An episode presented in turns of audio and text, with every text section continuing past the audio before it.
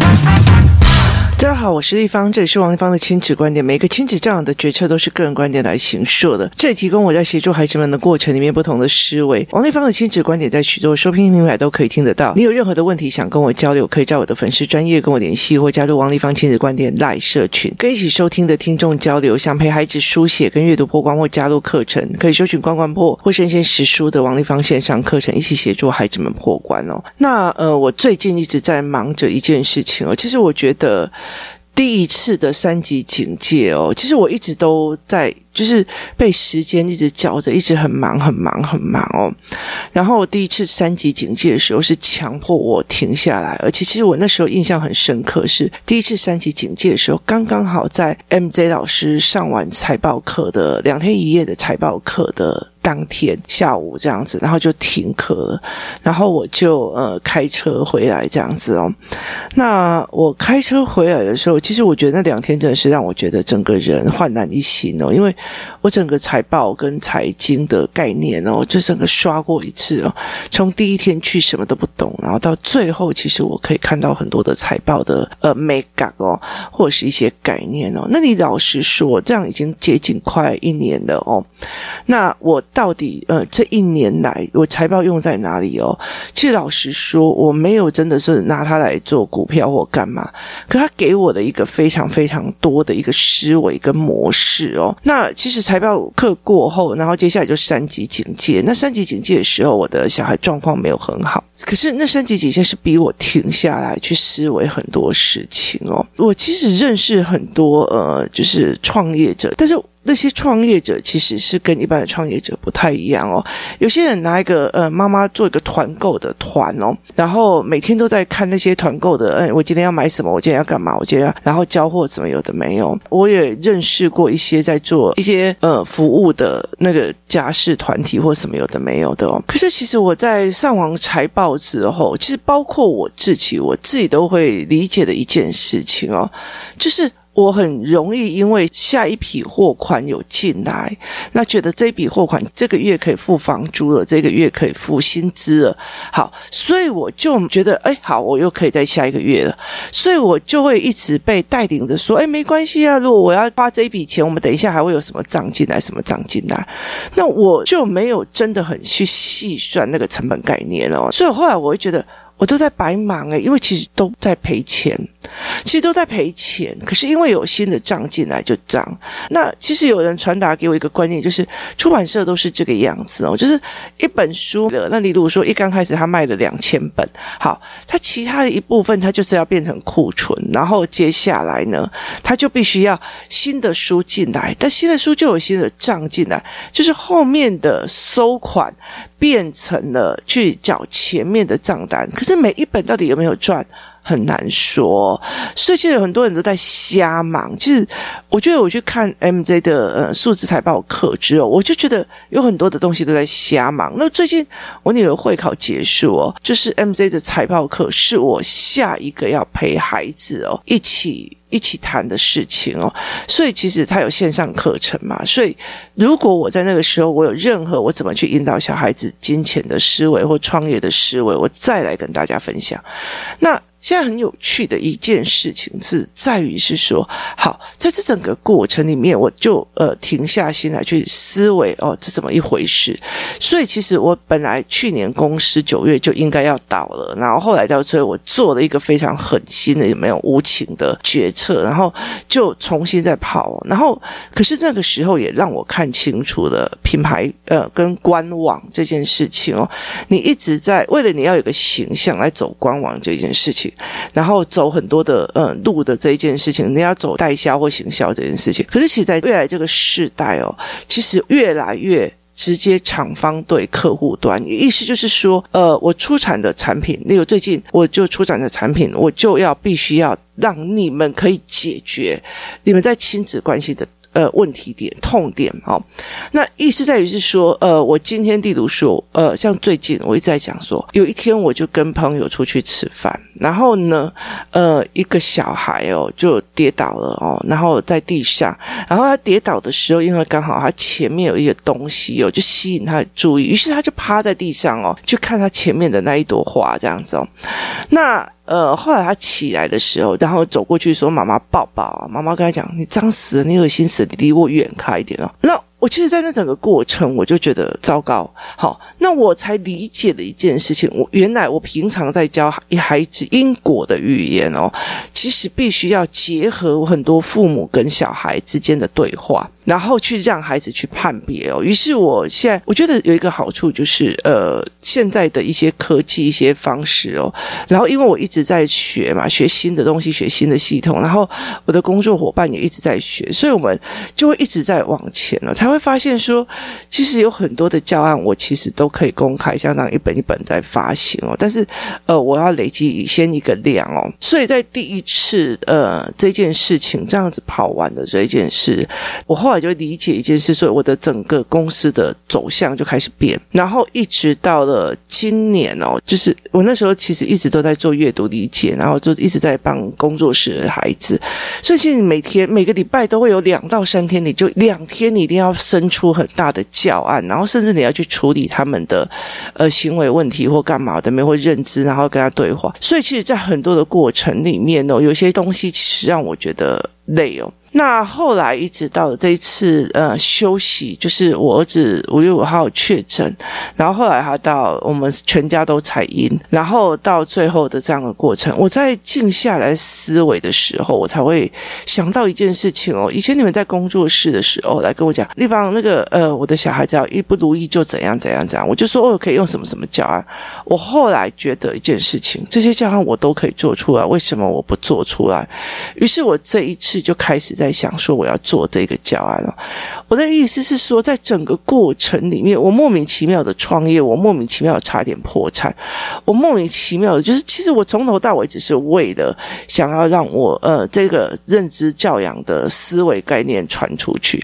可是在这个过程里面，当你的理念变成别人的财路的时候，其实很危险的一些，或者是你的理念跟你的能力变成别人需要你的样貌，他的其实就会想要。锁死这一块哦，可是事实上对我来讲，其实全世界的孩子好哦，大家就会好哦，所以我其实没有想要把自己锁死在任何一个地方哦。那我觉得也不必要啊，我觉得你可以去找那种什么儿子在建中，女儿在北一女的那种哦。那其实对我来讲，那也不是一个非常重要的。我想要小孩的认知跟小孩的思维模式是怎么跑的哦。那今天为什么会谈到这个？其实我觉得我很幸运。我觉得我很幸运的一个原因是是什么？你知道吗？我非常非常幸运的原一个原因是在于是说的，呃，我莫名其妙的创业哦。我非常幸运的是，在我孩子还没有出生的时候，我就已经在逼自己写作、写部落格，然后我每天都逼我自己要写哦。可是那时候我完全没有理解网络的可怕性。好，那慢慢的后来小孩一直出生之后，我就一直写，一直写。可是那。个时候，我有点自我的猖狂，我觉得我就是这样啊，就是。这个东西就是这样而已哦。我最近很好玩的一件事情，我在做一个因为所以因果的教案，那我才呃半天就把它这个教案五十几页写完，这样，然后我就跟呃另外一个工作伙伴讲说，哎，这很简单啊，你看一下你就可以过。然后他就回复我一句说，地方是超难的，好不好？我说会吗？我觉得蛮简单的。他就说超难的，他说你的想法都跟别人不一样，所以我以前都会觉得这个东西很简单嘛，我写上去给你们看了，你们应该就会懂了。然后后来我才会理这。一件事情，就是原来我想的真的跟大家完全都不太一样哦。那所以其实后来我就开始开 Podcast，然后在呃记录我自己最近在想什么，或者是我陪孩子在做什么。那。我莫名其妙的写了部落格，我莫名其妙的呃经营了粉丝专业。那时候粉丝专业是叫同好会，同好会的一个非常大原因就是，我觉得我相信这世界上有跟我很多一样的妈妈，只是我们还没找到彼此而已，所以要同好会。然后接下来我就出书，然后 podcast 或者然后我开工作室，然后工作室其实看到非常非常多的亲子跟很多的问题点，我也做过非常那种。手工的很多很多的教案哦，然后一直到后来现在整个科技的进步哦，或者是一直在学新东西呢。以前我在做那个 teacher pay teacher，我在做那个社会科教案或干嘛的时候，我还自己每天都在这样复制贴上，然后去买那个素材。可是现在后来就其实都不用了哦。以前素材还要去买那个光碟片哦，所以其实对我来讲，其实就是很累的一件事情。那现在其实完全不一样，我要把这些教案慢慢的一样一样的公开。我觉得其实在家里也可以练习，或者在家里也可以弄哦。那我觉得这整个创业的过程呢，我不想创业，我却创业了。我没有想要经营什么，我却经营了。我没有想要做什么，都经做了哦。通常都是因为我想要解决一个问题，所以我就做了一件某个决策，然后这个决策我就闷头做到底，我没有抱怨，然后。呃，甚至例如说，好，我女儿的眼睛不好，可是我不想让她思维停下来，所以我那 teacher pay teacher 那边的所有东西都是为我女儿做的哦。那现在换我儿子又一零八课纲，全部重来一趟哦，全部重来一趟。我们最近还在讲说，我帮小孩做自然科科目要不要直接送给，其实因为是自己的，要送给家长思考班的妈妈们哦，让他们可以去看哦，原来可以这样子看自然科教材，但是要修过，所以我们其实也在讨论这一件事情。那在这整个过程里面，在这整个过程里面，我忽然想到一件事情，就是我出了教案可以帮助很多的特殊生，或者是很多的学生哦。我在慢慢在做这个，可是在现在是呃。五月，我在我现在的时候，我女儿考完会考，可是他们老师每天都在上线上课。那我儿子也每天都在上线读书。哦我们家还是维持着，不管会考前、会考后，一个桌子，然后有有两个在读书。那因为我桌子、椅子最近在换桌子跟换椅子，所以那个桌子跟椅子其实它并不是那么的好用。我常常蹲在那边做教案，导致我的压迫的心脏，那我心脏又比较不好，所以其实就会有很大的状况哦。可是在这整个过程里里面，右边是我女儿，左边是我儿子，然后我们共同各自在努力的这种感觉哦。那我其实就会很感叹哦，我我的很感叹的一个原因在于是什么哦？我的很感叹的原因是在于是以前我妈妈是一个职业妇女。他生完小孩，他完全没有休息，他就是又回去职场上，所以我们都是一直给保姆带。那我妈妈其实后来她告诉我，呃，女人最重要就是自己要有财产哦。那后来其实我生小孩之前有一年就是没有工作，然后就后来就生小孩，然后就开始带小孩，然后其实我就一直还是在读书，一直往上哦。那后来我就莫名其妙变成一个公司的老板，一个工作室的经理人哦。可是我觉得我后来。在这个时段里面哦，我很庆幸。我庆幸的原因是什么？其实以前我就觉得说，我每次回到家，我都必须要自己拿着，我都必须要自己拿着钥匙去开我家的门哦。然后呢，我就要开始写作业哦，跟我弟弟妹妹写完作业，写完作业以后就跑出去玩哦。我爸爸跟我妈妈哦，其实都要吃饭的时候才会回来，那我妈就会煮饭给我们吃，然后我们就在看卡通。那所以其实我们对我们来讲，我们就是很。早期的钥匙儿童哦，所以其实我就觉得，我就去我同学家，我就看到他妈妈哦，就是帮他编辫子。然后帮他做什么？然后每天就是帮他跟他哥哥两个人送午餐、送早餐的，就是让我觉得好羡慕。你知道，以前我妈妈从以前到现在，她常干的一件事情就是把我抓到那个理发厅哦。所以很多的妈妈很喜欢跟小孩一起去理发厅，然后两个人一起在抖头发、洗头，觉得很幸福。我就觉得这是哪门子幸福啊！我常常被我妈妈抓抓到理发厅，然后我妈妈就讲了一句。剪短哦，然后然后他们两个就像套好的一样，你知道吗？因为他觉得我早晚都还要再剪一次，为什么不剪短一点哦？我还曾经剪过耳上诶，然后香菇头这样子哦，我就觉得我妈真的是疯了，她就完全不会在意我会丢脸哦。然后后来其实很重要的一件事情哦，就是她常干这件事，要不然就是把它烫起来，然后就我烫的就跟一只贵宾狗一样，你知道吗？我就觉得我妈真的是让我觉得很傻眼哦。所以，其实在这很大大的一个呃整个过程里面，我妈其实从来没有帮我绑过一次头发，她觉得很麻烦，那你就剪耳上就好了。就这样我就不用绑了，留长发还要绑。所以后来其实，呃，上了专科的第一件事情，我就是留长发。就是你你知道那个反抗哦，就是你一定要去做这件事情哦。那时候我很怨我妈妈说，为什么她不像别的妈妈一样这样子像家庭主妇哦？可是我告诉你一件事情，这几个家庭主妇的妈妈都曾经被，我就说你妈妈对你好好哦，你妈妈怎样啊？然后你知道吗？小孩讲他已经国中了，他也不过是一个在家煮饭的。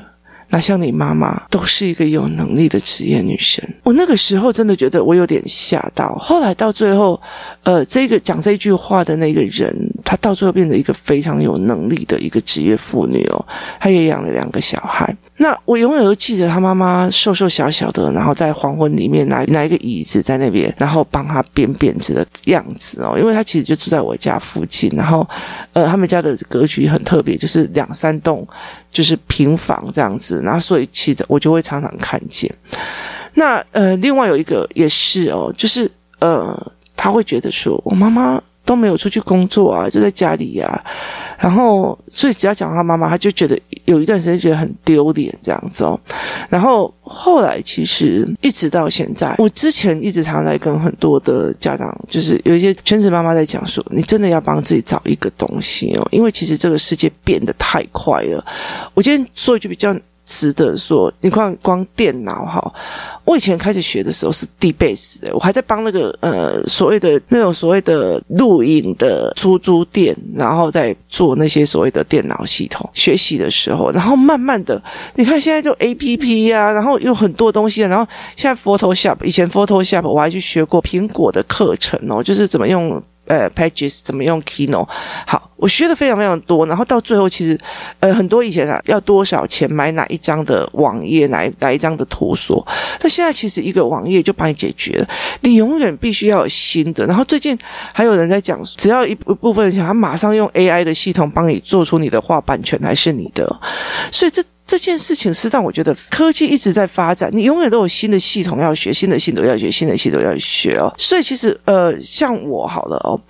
像我我在用 Keynote，我在用 Pages 的在写文章，然后我用 Keynote 在做 PowerPoint，就是我在做那个档案呐、然后我甚至有时候我教案不是用呃 Pages 用，就是用 Keynote 去把它做成一套一套。那后来我就换另外一个比较更好用的一个系统哦，开始从头再学。这样子哦，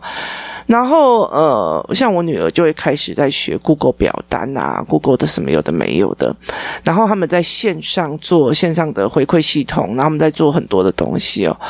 那你知道吗？这很重要的一件事情是，他已经国中生了哦，他已经是国中生了。那在跟他谈的内容哦，其实要更深层跟有料哦，就是必须要深层跟有料。然后你呃谈的东西，我在学的东西是。我跟你讲哦，我后来本来是学这个，后来在用这个，后来在用。然后如果他问我 Excel，我也大概会跟他讲一下。他如果跟我讲 Word，我说那 Word 就是大概这样子，怎样有怎么样？因为我 Word 也学过，也用了很长一段时间，我才改成呃 Mac 系统。好，那改成 Mac 系统又重新再适应一次，所以我就去苹果的教室上完一堆课以后，我才再去换。那嘛换 Mac 的一个原因，是因为我在学那个。照片软体哦，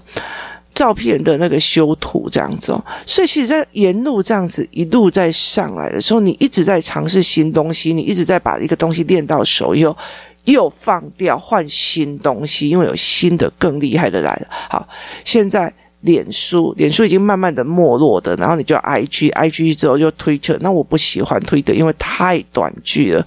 没有办法把一个人变成一个长思维的人，真的是很难去用 Twitter。然后现在又有 Potato，所以我又加入 Potato。之前我还学 Workplace，好，就是在这整个过程里面，在孩子所有需要问题要问你的时候，就是妈妈你用什么样的系统，你要这样，然后我都可以引以为句说出来。其实在这这些东西是我在这几年。从一个家庭主妇，然后从来没有停歇，一直学，然后变成一个创业者，然后变成一个公司的呃老板，变成一个教室的管理者的所有一切的这样子一直练上来给他的哦。那后来其实我觉得在影响他们最大的一个原因是在于是，当我从一个创业家的角色在看产品跟看事情的时候，是对他们来讲是最有趣的，因为你领导了一个。专业的领域给他哦。那后来其实，嗯，我才在跟我的女儿在聊哦。他就说，呃，他们班有一个我很欣赏的人哦。那他很厉害，就是别的小孩哦，我常常会觉得说，我好想要去看他的爸爸妈妈怎么教的哦。那呃，这个小孩真的非常厉害，他包括财报也学得很厉害，然后呃，股票也教小孩怎么，他才国中，还会教别人怎么看盘，然后呃。学班上有谁有纠纷，他就会去处理，然后成绩又不错，然后做人又很不错，这样子，我就很好奇他爸他怎么教。那我女儿就讲他爸爸教的，我说我当然知道他是他爸爸教的，为什么？因为他在呃乔男生跟男生的争执的时候，他不是用女生那种处理事情方，哎，你怎么可以这样讲？他这样不对，不是他用男生跟男生的那种。会靠哦，在谈事情，所以同学都会很听他的，也很帮他，然后又成绩很好。然后很重要一件事情，我我女儿讲到一个重点，她说她对妈妈非常没礼貌，她觉得她妈妈就不过只是家庭，就是就是就是什么都不懂。然后就家庭主妇，那后来我就突然想到我这个朋友，就曾经的那个朋友，然后也刚好好死不死的，就是有看到一个呃，然后应该是中国的影片吧，他的妈妈是所谓的博士，然后后来回到家里面去做那个家庭主妇，后来到最后他的儿子跟女儿讲说，你也不过是在家煮饭的而已哦，所以其实我后来在想，我妈妈跟我讲的那句话，你不管怎么样，你都要有自己的金钱能力跟自己的能力哦，那其实。对我来讲，已经现在已经没有办法像我妈那样一个工作做个二十几年就是铁饭碗。可是对我来讲，持续学习这件事情，包括我因为工作上跟别人有接触，跟别人有干嘛？那因为我今天接触了这个东西，例如说，我今天看到的大家哦。没有办法去理解怎么跟孩子讲这件事情，所以我要出这个教案，我要出这个教案，我出了这个教案，我要编排软体，我要设计软体，我必须要打文稿，我甚至我逼我自己，我跟我的工作伙伴讲说，因为美工都他在负责，我跟他讲说，因为我的量太多，所以我会逼我自己，美工至少做到百分之七十交给你，让你修，让你减少你的工作量哦，就是我一边在做的时候。一边让它完整化，尽量完整化，不要让它后置的东西太多。好，那包括影音的部分，好，影音的部分就工作伙伴去学，然后我也之后也必须要学，然后放在虾皮上面进出货的问题，之前放在那个官网，那个官网下有够难用，然后系统非常复杂，然后包括呃那个金流。也非常非常的麻烦，所以后来到最后我就觉得，反正就虾皮啊，任何一个工作人员来都可以无限无缝衔接，它就是一个系统而已。好，那只要进出货，就我把自己的所有事情都做到最简单，但是他都是一直在学，